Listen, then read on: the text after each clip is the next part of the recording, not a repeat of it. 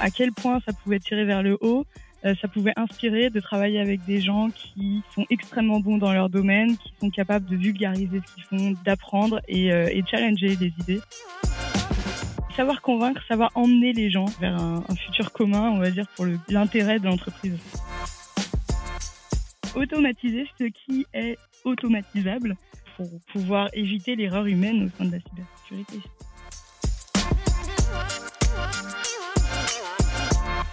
Bienvenue dans le podcast cyber de TechRox. Je m'appelle Arwa Biri, je suis fondatrice de FR Cyber Wisec et je chante du jazz à mes heures perdues. Bonjour Camille. Bonjour Arwa, bonjour TechRox. Je suis euh, Camille Marcini.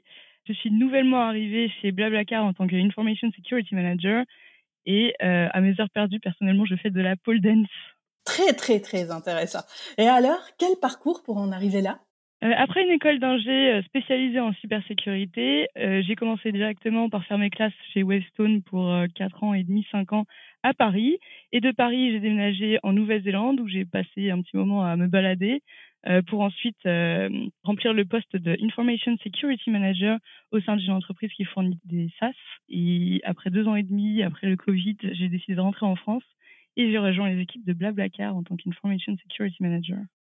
Très bien. Et si tu devais citer des rencontres qui ont été clés dans tes choix professionnels, euh, tu parlerais de quoi? Je pense que ce qui me vient à l'esprit, c'est euh, une des équipes, et c'est même l'entreprise, je ne sais pas si on peut classifier ça comme rencontre, pour laquelle j'ai travaillé en Nouvelle-Zélande, euh, où c'était une, équipe qui vraiment avait une bienveillance et des compétences, et qui m'a fait vraiment découvrir à quel point ça pouvait tirer vers le haut, ça pouvait inspirer de travailler avec des gens qui sont extrêmement bons dans leur domaine, qui sont capables de, vulgariser ce qu'ils font, de d'apprendre et, euh, et de, de, challenger des idées, euh, à la fois du côté du management et, euh, et, du côté des collègues. Et je pense que ça, c'est une rencontre qui m'a qui m'a marqué et qui m'a fait réaliser que j'avais aussi le droit de chercher ça durant mes recherches d'emploi et d'être relativement exigeante sur ces critères-là. Et c'est quoi pour toi un tech leader? Pour moi, un tech leader, c'est quelqu'un qui, est capable de bâtir une vision à la fois sur ses connaissances techniques euh, du domaine et sur, euh, sur le futur, en fait, un peu de son domaine d'expertise, et qui est également capable d'emmener un peu les gens vers cette vision, de, de, de faire exécuter ça et d'avancer dans la bonne direction, ou en tout cas dans, dans ce qu'il considère être la bonne direction. Et du coup, euh, selon toi, quelle est la qualité à avoir en tant que tech leader? Mais ça, se, ça correspond un peu à, ma réponse précédente. Pour moi, un, bon tech leader, d'abord et avant tout, il est capable de convaincre de sa vision, de convaincre de la justesse de ce qu'il pense et de ce qu'il base sur des faits. Hein, évidemment, il n'y a pas qu'une histoire d'opinion ou de, ou de croyance. Euh, mais savoir convaincre, savoir emmener les gens euh, vers, euh, vers un, un, futur commun, on va dire, pour l'intérêt de l'entreprise. Et du coup, quelle est la lecture, l'ouvrage, la présentation ou la série qui a en fait structuré ta carrière? Ce qui a structuré ma carrière, euh, c'était, disons plutôt, ça, a permis de, ça m'a permis d'évoluer vers le côté un peu plus offensif euh, durant une, période de, ma carrière. Euh, c'était euh, le podcast Dark Diaries qui décrit euh, plein d'incidents différents en fait, avec sur, un tas de domaines différents de la cybersécurité et qui permettent de découvrir un peu ce côté euh, presque presque épique de la cybersécurité, tout en ayant des détails techniques derrière qui permettent de découvrir et de, comprendre un peu tous ces domaines-là. En écoutant euh, ce podcast, ça t'a inspiré, ça t'a voilà euh, galvanisé. Qu'est-ce que tu ressens lorsque euh, tu écoutais ce type de podcast? C'est un peu tout, toute la puissance que, que quelqu'un peut avoir à partir du moment où on est un expert. En, quand on comprend tout ce qui est sous-jacent à la cybersécurité côté technique, en fait, quand on comprend comment abuser des, euh, des systèmes, il y a un peu un sentiment de on peut on peut faire un peu ce qu'on veut là-dessus et ça ça mettait en valeur bon, des gens qui n'utilisaient pas forcément ça à bon escient c'était intéressant ça donne un petit côté euh, un petit côté héroïque je dirais mais pas forcément dans le bon sens du terme et si du coup on zoomait euh, maintenant sur euh, ton poste actuel en termes d'équipe de stack de culture d'enjeux tu dirais quoi? Donc chez Blablacar, on a une équipe de quatre personnes euh, dédiées sur la sécurité, avec une culture euh, prédominante du You Build It, You Own It, où on essaye de fournir aux équipes de service des outils, des processus pour que les équipes de service soient le plus autonomes possible sur la sécurité de leurs services. Et en termes d'enjeux, évidemment, on a un gros enjeu de protection des données personnelles des membres de notre communauté, puisque c'est les données les, plus précieuses qu'on ait chez Blablacar. Top. Et du coup, quel est l'outil, la routine indispensable à ton quotidien? Pas, nécessairement lié à Blablacar en particulier, mais mon quotidien se rythme par la to-do list du matin. Donc je dirais que l'outil indispensable à mon quotidien, c'est vraiment mon carnet de notes. Je le fais à l'ancienne avec mon stylo plume et je fais ma to-do list de la journée et mon plaisir c'est de checker l'items de ma to-do list. Si tu pouvais partager avec nous euh, quelque chose que tu voudrais faire mais que tu n'arrives pas à réaliser par faute de temps.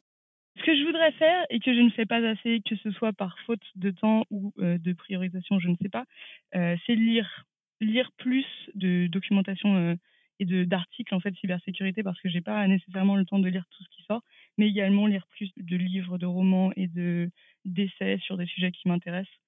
C'est quelque chose que j'aimerais bien faire, même si je le fais déjà pas mal. Oui, effectivement, hein, tu dis déjà 35 euh, livres par an, ce qui est déjà euh, très intéressant. Euh. et du coup, si tu avais une baguette magique, qu'est-ce que tu changerais? Alors, si j'avais une baguette magique, je ferais comprendre d'un coup à tous les utilisateurs l'importance de la cybersécurité et du fait que en tant qu'équipe de cybersécurité, on n'est pas là pour uniquement mettre des règles et imposer des contrôles, etc.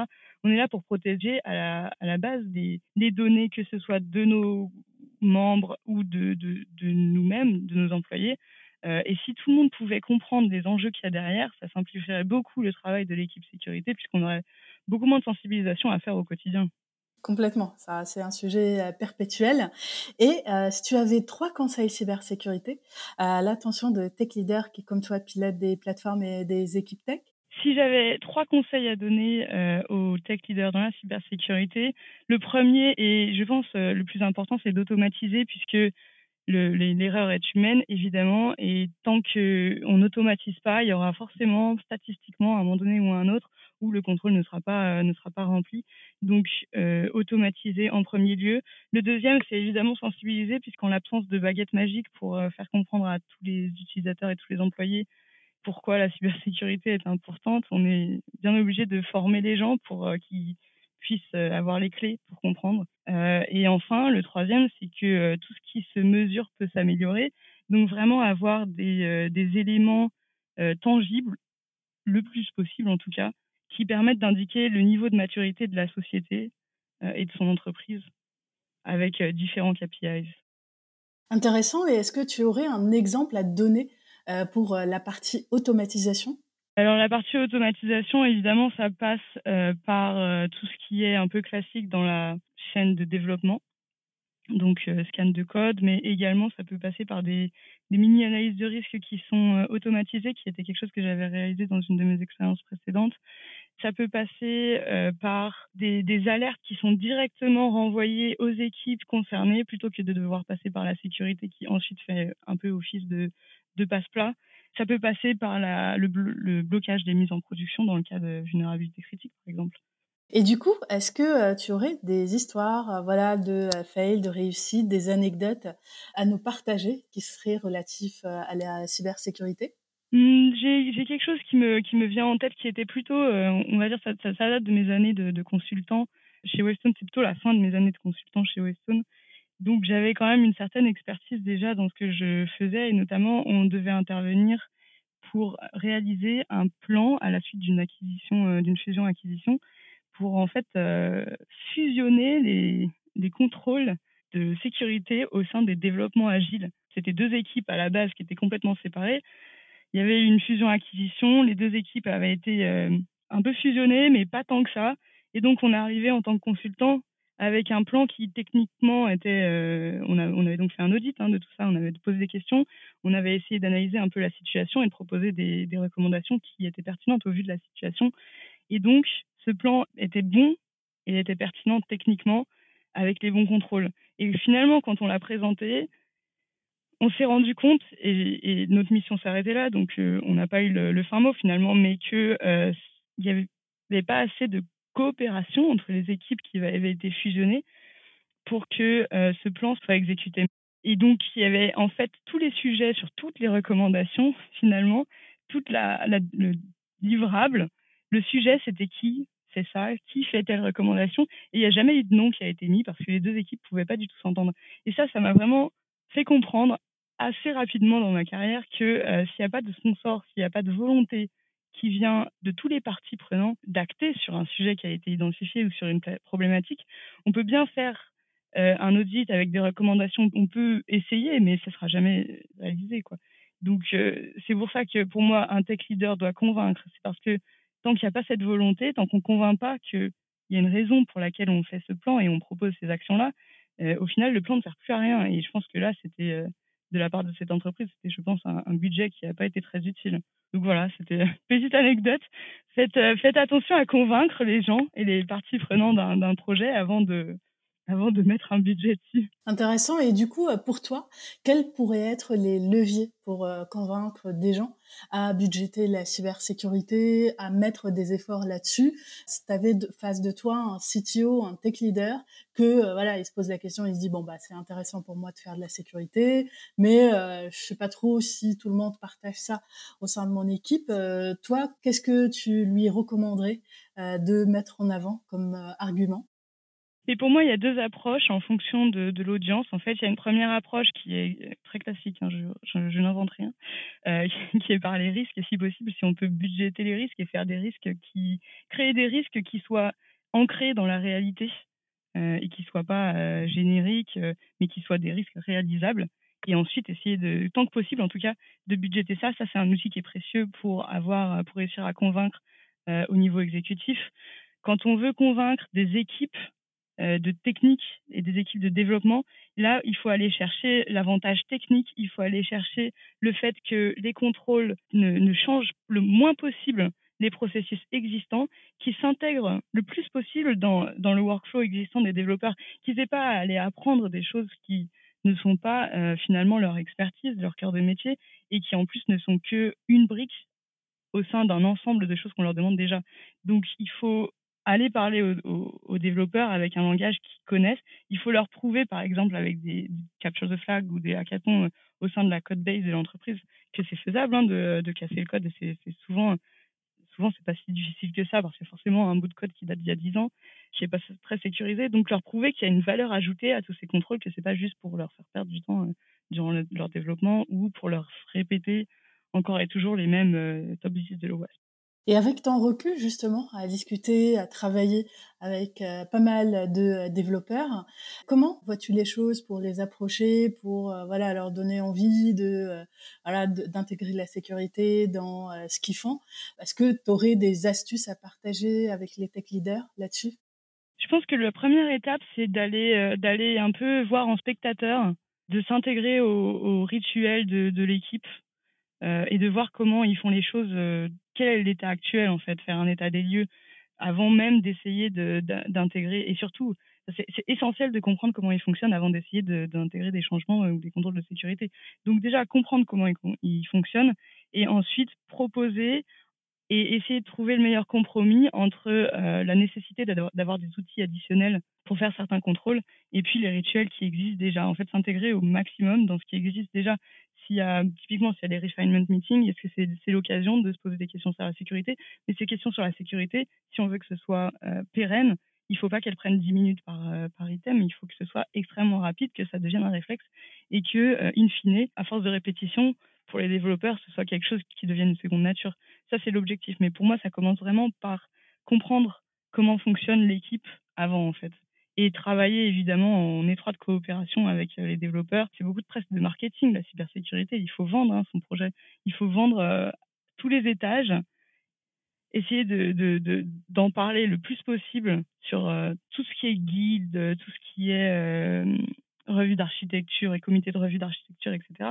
Il faut essayer d'en parler le plus possible avant de mettre en place pour que ça ait une chance d'être bien. c'est de la conduite de, de changement finalement, pour que ça ait une chance d'être bien pris et appliqué et que ça dure dans le temps. Ah, intéressant. Et du coup, euh, là, on a parlé par rapport à la sécurité euh, dev. Euh, sécurité infra, est-ce que tu as un mot à dire dessus? Mmh, Pour moi, actuellement, la sécurité infra, elle est devenue, alors je parle de, en tout cas ce qui concerne le cloud, puisque c'est plus mon domaine d'expertise, mais elle est devenue, elle s'est énormément simplifiée grâce au cloud, où on a, des, on a une vue centralisée de l'ensemble des configurations. Donc, c'est devenu beaucoup plus simple finalement d'automatiser ça que ce soit bloquant ou non bloquant, Mais en tout cas, c'est devenu beaucoup plus simple avec tout ce qui est policy, tout ce qui est template, de, contrôler en fait tout ce qui est déployé sur son infrastructure.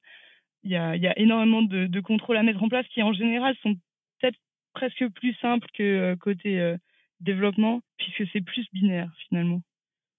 Nous, chez Blablacar, on se sert beaucoup d'un outil de, scan de configuration de cloud qui renvoie aux équipes euh, qui lèvent des alertes à si, si des politiques ne sont pas respectées directement chez les services team. Et ensuite il y a une il y a une un service level euh, objectif. Donc les équipes de service ont tant de temps pour régler ce problème.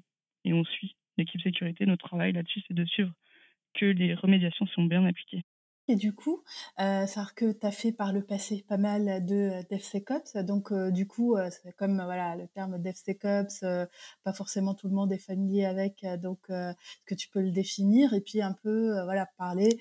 Tu as déjà donné comme ça des bribes d'informations sur comment mettre en place voilà DevSecOps, mais comme ça un peu voilà en récapituler, qu'est-ce qui pourrait être intéressant voilà de faire pour mettre en place une démarche, une vraie euh, de DevSecOps euh, au sein de sa structure donc, euh, définir le DevSecOps, euh, pour moi, c'est un ensemble de, pratiques qui consiste à ajouter des contrôles tout au long du cycle de développement euh, des entreprises, en fait, des applications. C'est-à-dire qu'on commence avant même que le code ne, ne soit développé. on commence dès l'idée et dès la définition du, de la feature. On intègre des contrôles tout au long et ça s'oppose un peu à cette idée euh, historique de faire euh, des contrôles vraiment uniquement à la fin euh, sous forme de pentest. Pour moi, c'est ça le DevSecOps, sachant qu'il y a aussi toute une dimension de formation du coup des développeurs pour que les développeurs soient capables de porter un peu de façon autonome ces contrôles sécurité au sein du cycle de vie de développement. Et puis il y a tout ce qui est operation où là effectivement on a sur tout ce qui est déployé en plus du code qui soutient le code, tout ce qui est applicatif, doit être soumis au même type de contrôle. Donc c'est assez vaste et je pense que chacun a sa définition différente du DevSecOps. Hein. Je pense que si on demande à, mes collègues, ils vont pas forcément répondre à la même chose. Mais c'est la façon dont moi je le vois en tout cas. Intéressant. Et euh, tu vois l'axe euh, automatisation comme un des axes clés euh, de la mise en œuvre d'une démarche DevSecOps. C'est bien ça? Oui, absolument. Automatisation et la formation des développeurs. Il y a, a l'automatisation quand on peut, parce que l'automatisation, il faut, faut être euh, réaliste également parfois et c'est soit pas possible, soit ça va être partiel en fait. Ça va fournir une aide, ça va fournir des informations. Derrière ces informations, c'est pas possible de les traiter de façon euh, automatique. Je pense notamment à tout ce qui est euh, dépendance et, et bibliothèque. On peut effectivement faire des scans pour vérifier les vulnérabilités qui existent dans les bibliothèques qu'on peut utiliser, mais la mise, euh, la, mise à jour des bibliothèques, elle n'est pas forcément nécessairement euh, triviale. Hein. Souvent, euh, c'est, en tout cas, ça peut être beaucoup plus compliqué que juste un update de version. Et donc, l'automatisation a ses limites dans ces cas-là. Mais en tout cas, c'est le DevSecOps plus que l'automatisation, c'est vraiment la multiplication des points de contrôle tout au long du cycle de vie du développement. Intéressant et du coup euh, automatiser euh, ce qui peut euh, être automatisé là-dessus. Et si tu avais par rapport à la formation en fait des développeurs des clés des astuces pour bien les former pour que voilà ils, se prennent au jeu de la cybersécurité qu'est-ce que tu aurais voilà à partager là-dessus? Ce qui est important c'est que ça corresponde à ce qu'ils font dans leurs tâches au jour le jour que ce soit pas quelque chose qui soit trop éloigné à la fois en termes de langage, mais aussi de, généralité en fait. Parce que souvent, euh, les développeurs, il va y avoir pour la formation, il va y avoir un premier pas en fait qui est de leur fournir une plateforme de, de formation à destination de développeurs. Et euh, souvent, c'est des exercices qui sont relativement basiques sur le top 10 de l'OWASP. Et le piège, c'est que, euh, c'est que beaucoup de développeurs ont déjà une sensibilisation à la sécurité ou sont intéressés, donc du coup, sont déjà au-dessus de ce genre de, de niveau. Euh, et ceux qui ne sont pas intéressés ne vont pas être intéressés par des, des, exercices qui manquent un peu de challenge. Le mieux, ce serait de pouvoir faire des sessions avec les développeurs en partant de cette application un peu, euh, un peu trouée, entre guillemets, ils se mettent à, la place du hacker et ils essayent eux-mêmes en fait de trouver l'application sur leur propre stack technique et là ça les intéresse beaucoup plus avec idéalement différents niveaux de vulnérabilité mais ça ça nécessite des ressources pour développer une application de ce style avec des gens qui sont des développeurs qui sont déjà bons soit sur la sécurité applicative soit des, des ingénieurs sécurité qui sont aussi développeurs. Donc c'est un peu plus compliqué à mettre en œuvre, mais c'est l'idéal, je pense, pour les développeurs. Intéressant. Et est-ce que tu aurais un mot à dire sur le PCI DSS alors, la PCI DSS, c'est une certification à laquelle doivent se plier l'ensemble des entreprises qui prennent des paiements en ligne, en particulier. Et donc, euh, Blablacar est compliant euh, à la PCI DSS, évidemment. Super. Et du coup, euh, est-ce que tu aurais un dernier mot à partager avec nos auditeurs? Eh bien, si je devais résumer un peu notre discussion, et notamment mon principal conseil, je dirais automatiser ce qui est automatisable qui est une phrase dure à dire, euh, et pour pouvoir éviter l'erreur humaine au sein de la cybersécurité. Bah, merci beaucoup euh, Camille et euh, on vous donne rendez-vous pour un prochain podcast sur TechRox.